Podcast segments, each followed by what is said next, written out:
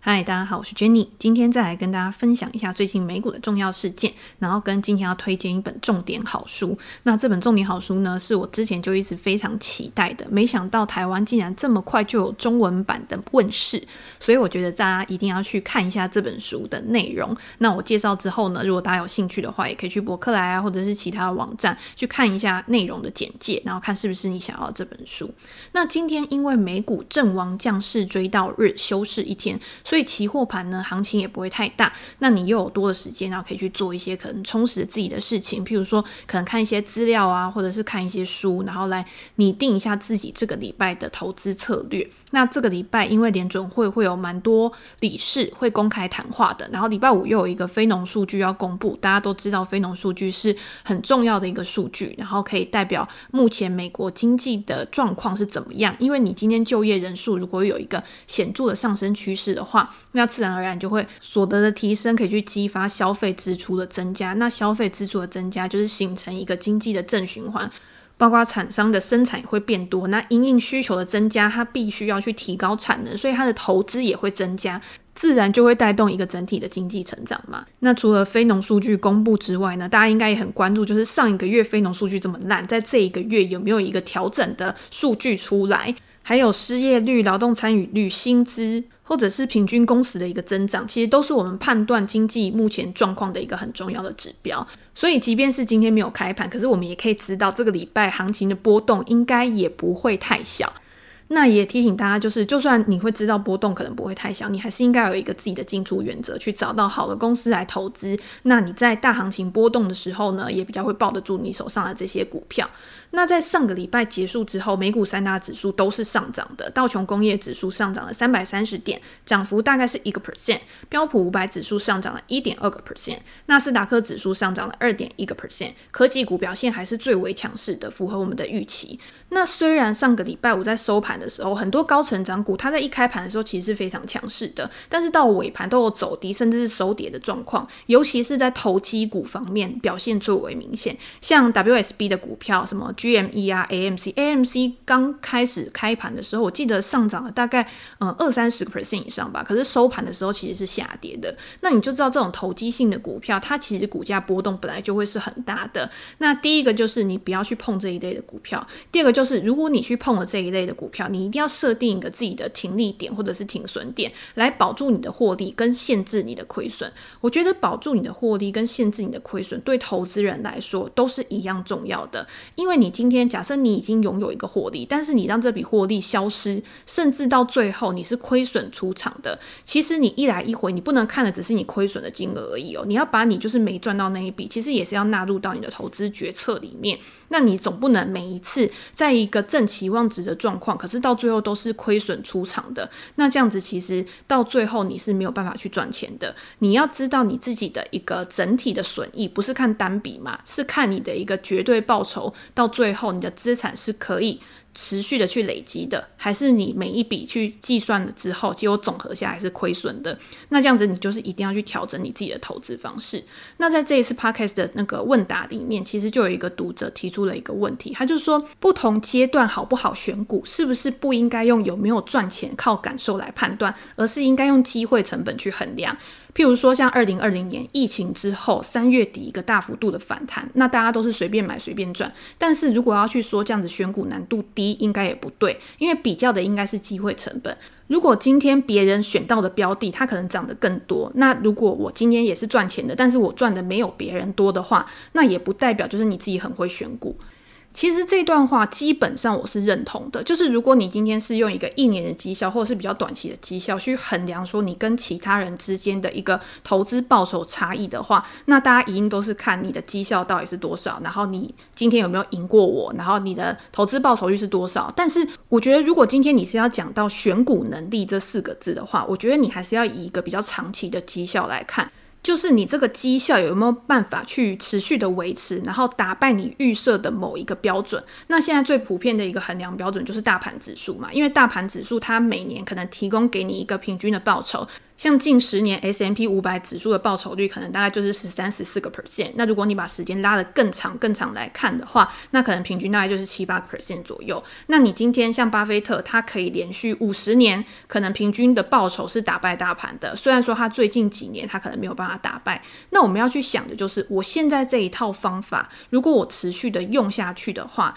有没有办法去打败大盘？而不是说我一年打败大盘就已经可以了。因为今天一年打败大盘，有可能是。因为你挑的股票刚好在这一年是非常强势的，但是这个强势的股价有没有办法持续维持？就像我们常常讲到很多公司，它今天维持在一个高速生长周期的时候，可能现在高速生长周期已经越来越短，以前可能维持个二十年，现在可能缩短到十年，甚至未来只有五年的时候，那你必须要持续不断的去找这些高速成长股。那在你变换你自己手上的持股，然后你挑选的标的的时候，有没有办法可以一直找到一样的公司？然后可以一直复制一样的成功，这个就是我们要去思考的问题嘛。所以我觉得可能我们常常都会用啊，去年很容易选股啊，反正随便选都随便涨啊，然后这样去衡量，就是去描述整个大盘，或许是比较不恰当的。但是，当我们自己就是夜深人静坐下来，好好在衡量自己的一个投资策略，然后你要选择什么样的投资标的的时候，我觉得就可以用一个比较长期的思维，然后去做一个考量。那我自己呢，其实也不会一直很偏重说啊，我一定要跟某一个人比，我的相对报酬是怎么样。我觉得就算是大盘，我觉得也是我一个参考的标准。因为我想要的是绝对报酬，我想要以我现有的资金可以去创造报酬极大化。那还有一个很重要就是风险最好是可以极小化，以最小化的风险，然后去创造最大化的报酬。那因每一个人他不同的资金规模、风险承受度，然后投资风格，去拟定自己最合适的操作策略，这个才是最重要的。那除了这些投机股之外呢，因为它是一个波动比较大，虽然说它可能可以帮你创造一个很极端的一个报酬率，但是换一个角度想，它也有可能会帮你创造极大化的亏损。那你要怎么样去平衡你整体投资组合报酬率的波动也是很重要。这个在我们之前的 podcast 里面就有提过。其实维持稳定哦，对于你一个长期的一个稳健报酬上升是比较有帮助的。你今天如果一直大起大落、大起大落的话，其实反而对你的长期报酬是比较不利的。那有什么好公司在上个礼拜也是有公布财报，而且公布财报之后呢，也是没有开高走低哦，或者是直接就是给你下探，它还是可以维持一个很强势的局面。第一家公司就是 Salesforce。那 Salesforce 在上个礼拜公布财报之后呢，其实盘后就已经大涨了。那中午开盘之后呢，也是非常强势，最后收涨在五点四个 percent。Salesforce 是我在我自己的书里面，跟我在去演讲的时候都常常提到的一个例子。第一个是他在二零二零年的时候，就是加入了道琼工业指数。那我们知道道琼工业指数整体上来说，它是没有办法代表美国的整体股票市场的，因为它的成分股就是只有三十档。但是我们为什么还是要去观察道琼工业指数？一个很重重要的原因就是因为。道琼工业指数，我觉得它是可以代表美国经济的一个整体结构的变化。那在去年，Salesforce 加入了道琼工业指数之后，代表什么？代表就是云端产业其实目前已经成为了美国经济里面不可或缺的一个组成。今天，云端经济的一个普遍发展，带动了美国整体，不管是生产率的上升、企业获利的提升，都是非常重要的一个指标。那 Salesforce 又是订阅经济、云端经济的一个领导。厂商非常早就进入了这个市场，所以他在加入了道琼成分股之后，其实就是奠定了云端产业在美国经济上面的地位。那包括 Salesforce 它自己本身的向外扩张，不管是一直不断的新增它的产品与服务，然后靠并购与收购，然后去增加自己的竞争优势，其实对公司的规模优势来讲，都是一个很显著的提升。那还有另外一家云端公司在上个礼拜公布财报，表现也是非常好，而且涨幅比 Salesforce 还要更惊人。这家公司就是 Viva Systems。那它在公布财报之后呢，也大涨了十个 percent 以上。那 Viva 其实它的用途一开始跟 Salesforce 是有一点像的，所以也有人说它是生医界的 Salesforce，主要也是以订阅收入为主。那 Viva 在它成立的时候，它第一个推出的产品就是医药界的客户关系管理的软体。那之后呢，针对很多不同的呃药厂的一些需求啊，客户的需求，它也一直不断的去创造出新的产品跟服务线。比如说是开发和临床试验管理相关的应用程式，或者是追踪制药品质管理流程的一些软体，然后它都可以提供给客户。那我们之前也有提过，今天如果你是一间云端公司，对你扩展最好的方式就是一直不断的去提供新的服务来吸引新的客户。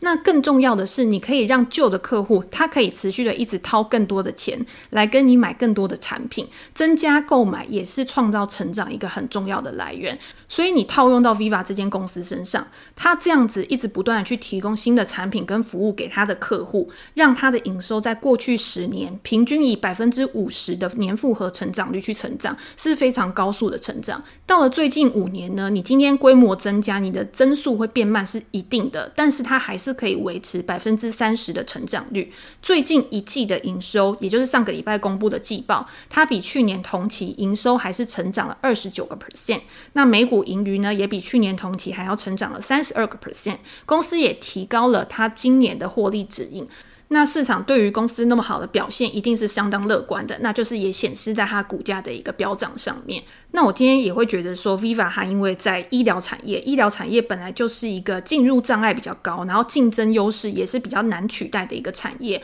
那已经有很多的制药大厂都已经是它的客户了，那它市占率也非常高，所以它要去维持它的一个竞争优势，其实相对来说是相对简单的，不是说呃非常简单，就是我什么都不做就可以继继续成长，只是它在投资上面，只要可以维持一个稳定的趋势，它就可以相对容易的去维持它的产业地位。那它的股价在过去一段时间，其实也有一个非常高速的上涨，在二零一三年公开上市之后呢，有超过十倍的涨幅。我会觉得大家也可以把它列入到一个长期的观察清单里面，看看有没有一个好的时机，然后可以去做出手买入这家公司的股票。那另外呢，还有读者问到我，就是呃上个礼拜很重要的一个消息，就是亚马逊收购米高梅控股的这个问题，对于公司未来股价的看法，我在这个礼拜也有在我的订阅文章中跟大家做一个分析探讨。大家会发现最近串流媒体的一个并购风潮越来越热，就是很多公司呢都是花费巨资，然后去做合并收购，甚至买内。内容啊，然后希望可以去扩大自己的一个竞争优势。像 AT&T，它也决定就是把时代华纳去分拆出去，跟 Discovery，然后做一个合并，然后成立一家新的公司，去跟串流媒体平台做竞争。那这个消息一出来的时候，其实市场的反应好像是还不错的。但是大家可能冷静下来去想一想之后，就发现，其实即便你今天成立了一家新的公司，你一样是要面临到很激烈的竞争，而且你还是必须要去不断的烧钱投入去做内容。那你今天有没有办法去跟三巨头，就是 Netflix，然后 Disney，还有即将纳入零零七系列电影的亚马逊，你有没有办法去跟他们做竞争？我觉得到后来呢，市场反而对 AT&T 的这个消息就比较呃呈现一个负面的看法，那。公司管理层自己当然是很乐观看待，觉得说如果我今天要好好去发展内容平台，我就是应该要把它跟原先的这个电信业务去做一个分开，然后让这个组织可以去独立的营运，然后不要受到拘束，可以有一个更好的发展。但是公司管理层另外也提出了一个很重要的消息，就是他在呃确认要分拆时代华纳之后，他也会去删减他的股息。大家有没有想过，AT&T 之前最重要的就是它的股息，它的殖利率非常高。你今天买入像 ATMT 啊，或者是 Verizon 这个电信公司的股票，就是因为你想要获得固定收益、股息的收入嘛。结果你今天公司为了你自己的一个策略，在未来会想要去删减股东的股息，这个股东一定就是不能接受的。所以在他公布了这个消息之后呢，股价就是大跌。那我觉得这个也是很正常的现象。这个呢，我就是在文章里面有做一个讨论。那还有就是维珍银河，维珍银河其实也算是很投机性的股票。那它在上个礼拜的时候，其实有一个很明显的飙涨，短时间之内呢，股价是直接反弹翻倍嘛。可是以我自己的投资风格来说，我是不会去买入这样的股票，就算是买入，可能也是少量。那我自己会在买入的时候，我会去评估说，如果我今天只能投资的金额那么少，我不敢去下大注的话，那对我的报酬率整体来说也不会有太大的帮助。那我干脆就放弃，去寻找一个我觉得至少是。稳健，然后我可以投入比较多的资金，那即便是比较低的报酬率，但是也可以为我带来很不错的收益的公司。所以我觉得你今天在评估这一类的股票的时候，我觉得大家常常会想到就是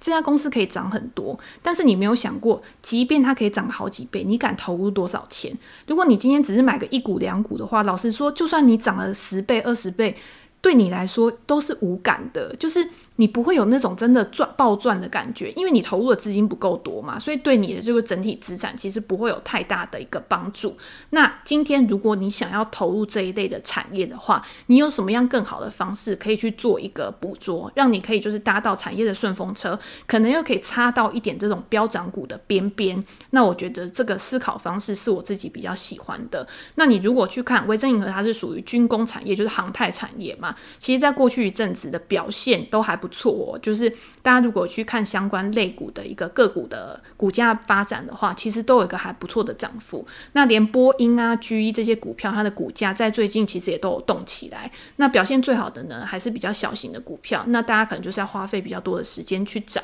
那有兴趣的读者呢，其实可以去参考 Press Play 的文章。我在这个礼拜呢，都有跟大家做一个比较完整的分享。然后，那回到今天的重点，其实还是想要跟大家分享一本近期的重点新书。这本书为什么一定是重点新书？是因为它的作者本来就已经是非常非常知名，就是具有影响力的行为经济学的作者，然后跟学者。那大家一定有读过他上一本著作《快思慢想》，所以你会知道，就是在《快思慢想》这么轰动全世界之后，终于又有一本新书去问世。而且这一本书呢，其实跟《快思慢想》的内容是有非常非常大的关联，可以更好的去提升你对于之前《快思慢想》这本书里面的认知。这本新书的书名是《杂讯：人类判断的缺陷》，作者就是《快思慢想》的作者丹尼尔·康纳曼，跟其他知名的学者跟教授一起去共同撰写的最新一本著作。这本杂讯呢，同样是借由很多的科学论证或者是大量的案例，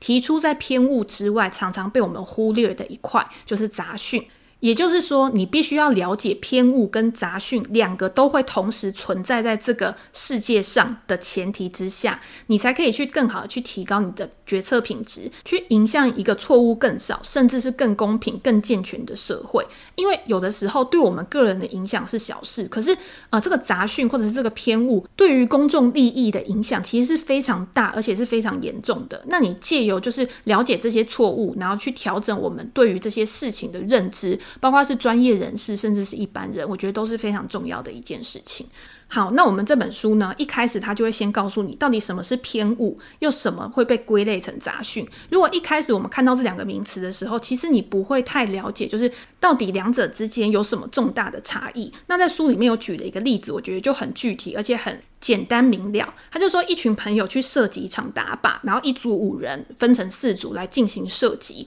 那会产生四组不一样的结果嘛？其中 A 队也就是第一组，它的落点全部都在靶心。那你换到决策上面，我我们就会知道说他们做出来的决策一定是完美决策，因为他都正中靶心，表示说他都是设在最正确的地方，也就是得出最正确的一个结论。那 B 队就完全不一样了，B 队它的落点也是很集中，但是他们这个集中不是集中在靶心，而是集中在。右下角。那我们第一点可以得到的结论就是，他们虽然都全部集中在右下角，可是他们的结论是错的，表示说这是一个集体认知的错误嘛，让他们就是即便是有一致性，但是却是集中在错误的地方，所以这个就是偏误。就是一般的偏误呢，其实对我们人类造成的影响应该都是一样的，所以会导致我们集体做出一样的决策，但是这个决策其实是错误的。那我们现在换到第三组，也就是 C 组，C 组的落点没有在靶心，也不是同样聚集在同一个地方。而是非常的分散，这个表示你今天即便再给他们几发子弹去做射击，他下一发的落点是在哪边？它是完全随机的，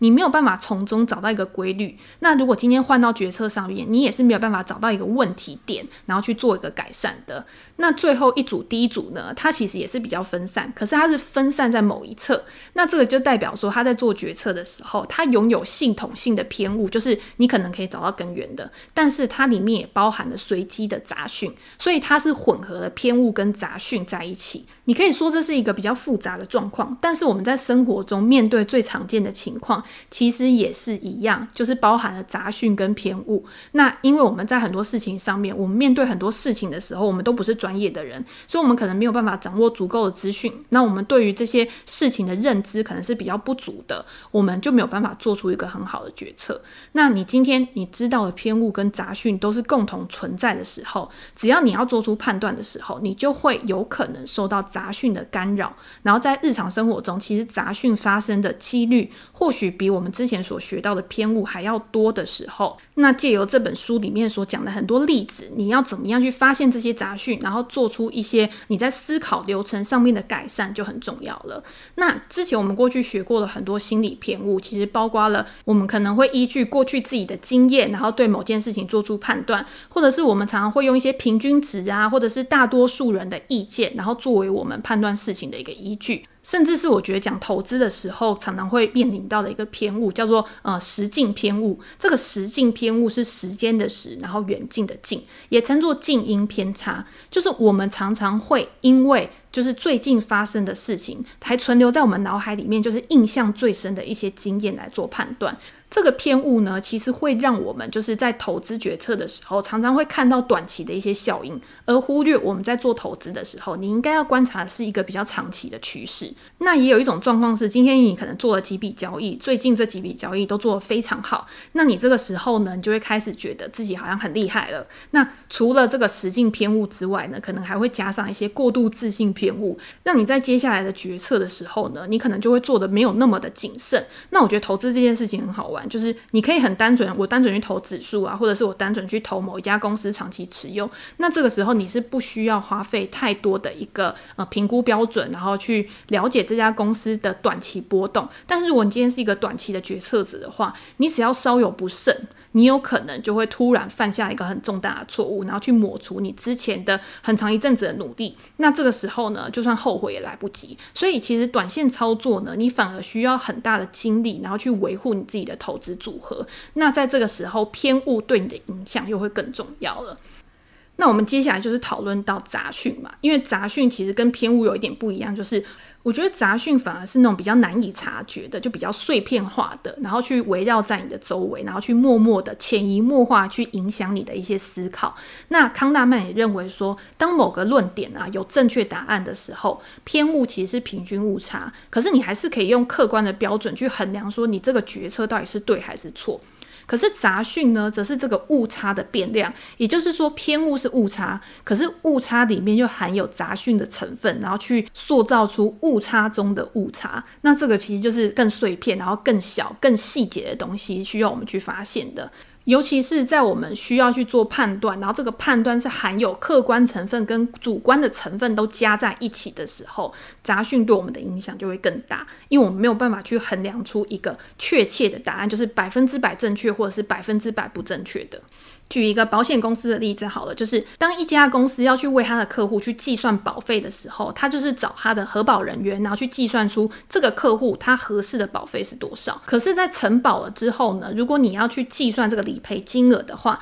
那则是由保险公司的理赔人员去计算说要理赔多少金额。那保险公司一定是会设定一个标准程序，然后去提供这个核保人员跟理赔人员做出一致性的决策。但是现实状况往往都是相反的，就是，呃，核保人员跟理赔人员，他们可能在别的地方，即便他们有一个标准流程，可是他们有其他杂讯的干扰之下，导致他们做出不一样的判断跟评估，也导致保险公司到最后，他其实会损失。那这个呢，其实我觉得在金融业也会常常发生。譬如说，我金融业在做一个放贷的一个评估标准的时候，也是一样。今天我如果放贷给客户的金额太高的话，我是不是之后怕客户违约，或者是导致呆账的状况，会导致金融业的损失？但是如果你今天放贷的金额太低的话，今天我们去贷款，一定也不可能只找一家银行，我们可以找很多家银行，看哪一家给我的条件是最优惠的嘛？那你今天如果你太保守，你给的金额太少的话，你的条件比不过其他对手，你是一块。块钱都赚不到，所以这个就是一个评量，然后评估的一个过程。你要怎么样去提供一个最适的方案给客户，让客户去做选择？所以我会觉得说，如果今天人工的一个评估流程有这么多的缺陷的话，你也不会太意外。为什么现在像 AI 放贷平台啊，然后它可以持续的去发展崛起？像我们之前提到 Upstart 这家公司，它为什么可以做一个自动化的放贷，然后可以让银行跟它配合，然后去做一个比较高速的扩展，就是因为它可以提供一个比较客观，然后有效率的好处，然后去迎合这个大量的需求，甚至就可以让这些金融业呢，可以有一个更好的获利能力。然后去提供更多的服务给他的客户上面。那书里面其实还有提到很多例子，譬如说像法官在做判决的时候，其实不同的法官，然后处在不同的情境，早上跟下午可能他们做出来的判断都会不一样。又或者你去看医生的时候，医生可能对你的一个病例的解读也会不一样。那你找另外一个医生，他可能有一个完全不同的解读。这个我们在之前有听过很多例子，包括像达利欧的原则这本书里面也有讲到他自己经历的经验，你就可以知道说，即便在呃掌握的资讯都是一样的情况之下，不同的人都会做出不一样的决策。在这么客观的一个理论，然后呃，譬如说 X 光片啊，或者是抽血报告啊，这些东西都已经放在那边了。专业的医生都还是有可能会做出不一样的判断，所以你在这个时候，你保护自己最好的方式就是去寻找更多元化的一个解答，更多方的意见，然后去做参考跟比较。而不是只是听一个人所说的，然后你就完全的相信他。因为在跟自己切身相关的事情上面，其实会受到影响就是你自己。那其他人在给你意见的时候，他只是一个第三方的观点去提供他自己的意见而已。最后的决策还是你自己要去做出来的嘛。那我们回到书里面在讲杂讯这个东西，其实他把杂讯讲的就是比较专业化一点，然后更深入的去告诉我们说这些杂讯到底是怎么样产生的。那根据康纳曼他们这些人的研究呢，他们认为，只要有判断，就会有杂讯。所以杂讯这个东西是没有办法去做避免的。那杂讯的主要来源有三种，包括像水准杂讯、场合杂讯跟稳定形态杂讯。大家是不是觉得就是这三个杂讯的专有名词听起来非常枯燥乏味，而且你不知道到底这个东西是代表什么样的意义？但是你如果把它套用在日常生活中，就像我们刚刚讲的，今天在法官做出判决的时候啊，或者是你今天在医生做出诊断的时候，其实都是受到这三个杂讯的影响。那如果大家想要更深入去了解这三个专有名词的意义的话，建议大家直接去看书，会有一个更好的认识。但是反正我们就知道，杂讯这个东西其实是很多因素交互而成的。而且是没有办法去避免的。那你今天套用到投资上面，因为我们最终还是要了解说，我们看的这些书要怎么样去套用在我们的投资决策上面。那重点就是我们自己怎么样对这些杂讯做出反应。那在投资里面的杂讯，包括你所掌握的资讯到底是多还是少，然后你对于这些资讯的解读是乐观还是悲观的，然后你对于你想要投资的公司，或者是你在做投资决策的时候，你是怎么样的去决定你的投资策略？你是想要短线进出呢，还是想要长线进出？然后你在做出决策的当下的情绪也很重要哦。譬如说你在当下你是快乐还是不快乐的，或者是你的背景条件是什么？是很烦躁的呢，很吵杂的呢？任何一点微小的蛛丝马迹，有可能都会影响你当下的决策，但是你有的时候就是这样子，就是你现在做出的这个决策，你可能隔个几个小时，隔个几天，你再重新去思考的时候，你可能又会有完全不一样的想法。那这个时候你要怎么办？我觉得大家就是不用局限说一定要维持原来的一个决策。如果你今天重新思考之后觉得不好，你就可以去推翻你之前的论点，你再重新去塑造一个新的决策流程，然后新的一个策略，然后再重新的去进出市场，我觉得都是可以接受的。重点是这个决策对你的一个投资报酬率的长远影响是好还是不好，这个才是我们要去思考的问题。因为虽然我们之前一直常常会告诉大家说，你今天你做每一笔投资的时候，你都应该要把你这一笔投资当做是独立。然后客观理性的去做分析，但是理想的目标本来跟现实就是会有差距嘛。就是你今天做错的决策，如果今天还是有偏差，然后有杂讯影响的话，你就是在后续慢慢的去调整自己的一个反应状况。所以我觉得，嗯，今天大家会去思考说，杂讯对投资人来说是不是一个很重大的问题？就我来说不是。那康纳曼他其实在接受访问的时候，他也认为，就是你市场上面其实存在杂讯。其实不一定是不好的，因为对每一个参与者来说，你今天就是要很多不同的人在市场上面做出不一样的反应，然后这个市场上面存在多样性，才有办法去创造出获利的机会。但是这个杂讯套用在其他的，我觉得一些专业的判断上面就不一定是好事哦。所以今天，即便是你对于杂讯的反应，或者是杂讯就是带给这个社会或者是某一个事件的意义，其实也都是会有不一样的评量标准的。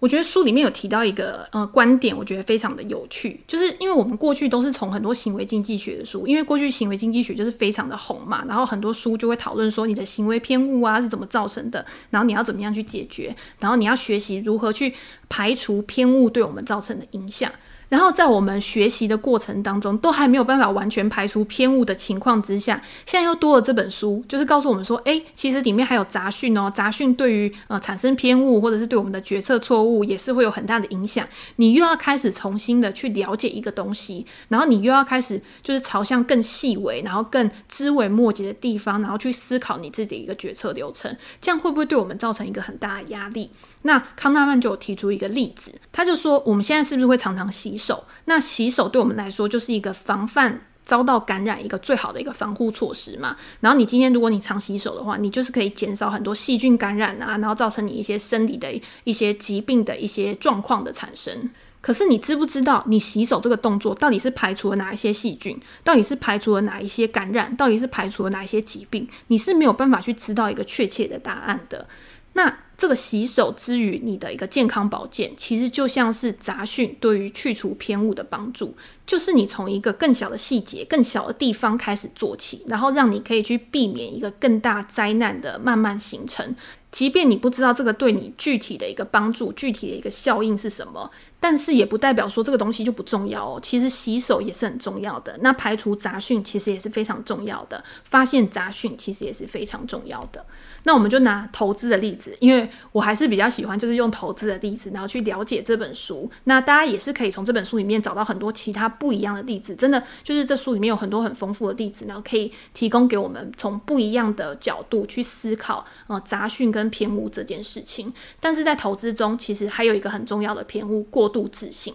那你会不会觉得，就是在看了那么多书之后，你能不能承认过度自信这个偏误其实是很重要的？我相信没有人会否认，如果你今天过度自信的话，会为你带来投资决策上面的伤害是很大的。但是你有办法完全排除过度自信这个偏误的发生吗？我觉得就我自己来讲啦，我觉得这个东西就是一种意志力的考验，就是即便你再怎么努力，它就是有可能会突然发生。因为就像橡皮筋拉久了，其实有的时候就是会弹性疲乏一样。那你有的时候就是你今天做了几笔交易，你觉得真的哇，我赚太多了，或者是我觉得啊，我我已经是交易之神的那种感觉的时候，你就是会不小心有疏忽。那这个时候其实最好的反应方式就是马上发现自己有点走偏了，那你赶快再把自己拉回来。那康纳曼其实也有表示说，其实很多有能力的人通常都很自信，这个是一定的嘛，因为你今天你很有能力，你自然而然就会展现出那样的一个气势。但是也有很多人他很自信，但是他根本就没有能力。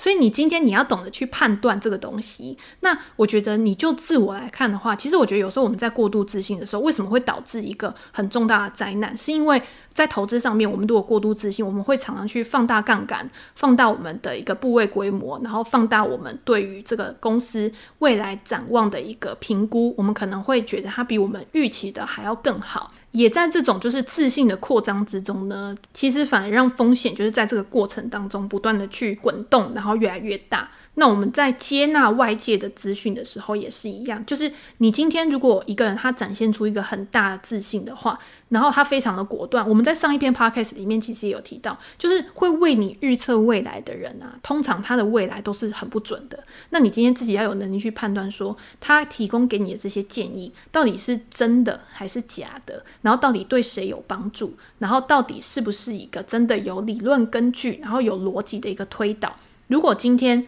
都没有的话，那你自然而然就不要去相信嘛。那如果今天你提出的看法，那人家不愿意相信的话，他也应该给你一个有建设性的一个建议，而不是只是单纯的反对而已。所以你在做投资的时候，其实就跟我们去看医生一样，你今天有了自己的看法，然后你去询问了一个专家的看法，那今天两个人看法不一样的时候，你可以再找第三个、第四个、第五个，找越来越多人，然后提供不一样的意见，让你去做一个对比，然后跟比较。那我们常常在呃讨论一些投资的标的的时候，我们会常常用潜在的获利啊、亏损，然后去计算一些风险报酬比。但你不能就是只是告诉我说，诶，这家公司一定可以涨个一两倍，然后就是那种很果断的，或者这家公司不行啊，它一定会大跌。你应该要告诉我说，它会大涨的原因是什么？大跌的原因是什么？把所有可能的路径都把它铺开。形成一个比较完整的逻辑推导图，那这样子你在做比较的时候，其实就可以更客观、更理性的，然后去呃评估全局的一个发展状况。